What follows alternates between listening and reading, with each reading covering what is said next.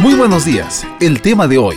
¿Existen industrias culturales en Puno? El Ministerio de Cultura cuenta con dos viceministerios y uno de ellos corresponde a Patrimonio Cultural e Industrias Culturales. Centrándonos en el Viceministerio de Patrimonio Cultural e Industrias Culturales, el Decreto Supremo número 05 aprueba el reglamento de organización y funciones, refiere que su trabajo está orientado en los patrimonios arqueológicos, paleontológicos y monumentales, además del fomento cultural. Asimismo, de formular, coordinar, ejecutar y supervisar las políticas de fomento de las artes vivas, pareciera un tema novedoso cuando nos referimos a industrias culturales. Sin embargo, proviene de la experiencia de política cultural de otros países latinoamericanos, quienes lo denominan industria cultural y creativa que tiene por objeto la producción, promoción y difusión de bienes y servicios culturales, incluyendo el sector económico que comprende.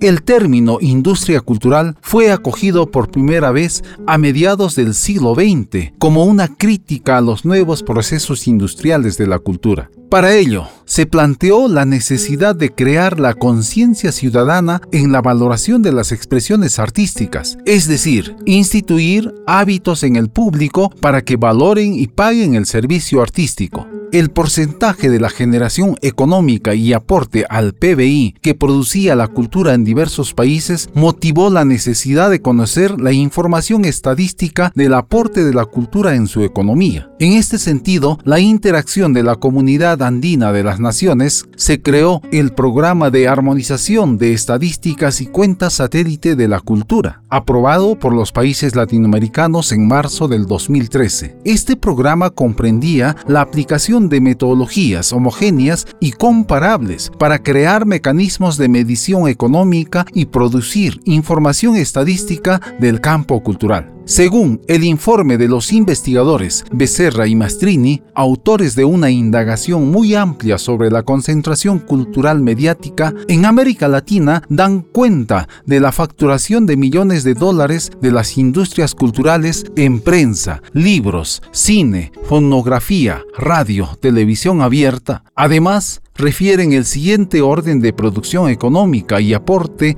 al PBI de su país. En América Latina, Brasil tiene el mayor porcentaje, seguido de México, Argentina, Colombia y Chile. Ahora, siguiendo una clasificación de países que tienen industrias consolidadas por tamaño de mercado, está Brasil, México, Argentina.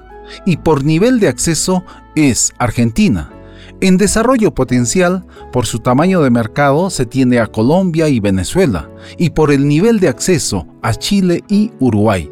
El Perú se encuentra en el rubro de escaso desarrollo, por tamaño de mercado reducido, debido a sus niveles de acceso bajo, es decir, que nuestro país no cuenta con una estructura poblacional que estimule el desarrollo de las industrias culturales. Son datos referenciales de la cuenta satélite de cultura en el marco de las cuentas nacionales que desarrolla el INEI Perú, donde el presidente del CEPLAN especifica, la industria cultural en el Perú representa el 2,7% del PBI y agrega que esta cifra es muy pequeña si se compara con otros países como Brasil, México, que alcanzan hasta el 7.5% en su PBI. Argentina, Colombia y Chile hasta el 6% de influencia en su PBI. Esta triste realidad en el Perú nos hace entender la necesidad de valorar la importancia económica que tienen las industrias culturales. Por lo tanto, el INEI, como el Programa de Armonización Estadísticas y Cuentas Satélites de la Cultura, deben aplicarse fraccionadamente por cada región en nuestro país, a fin de tener un informe estadístico de cuánto es el presupuesto anual que se tiene en nuestra región y cuánto es la inversión de la misma,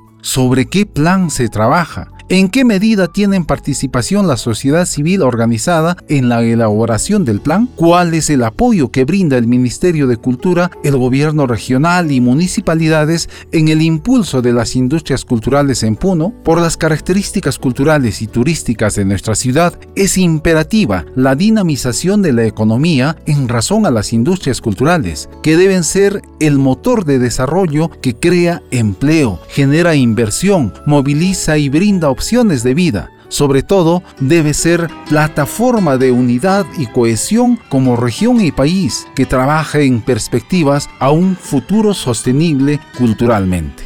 Muchas gracias. Hasta el próximo miércoles.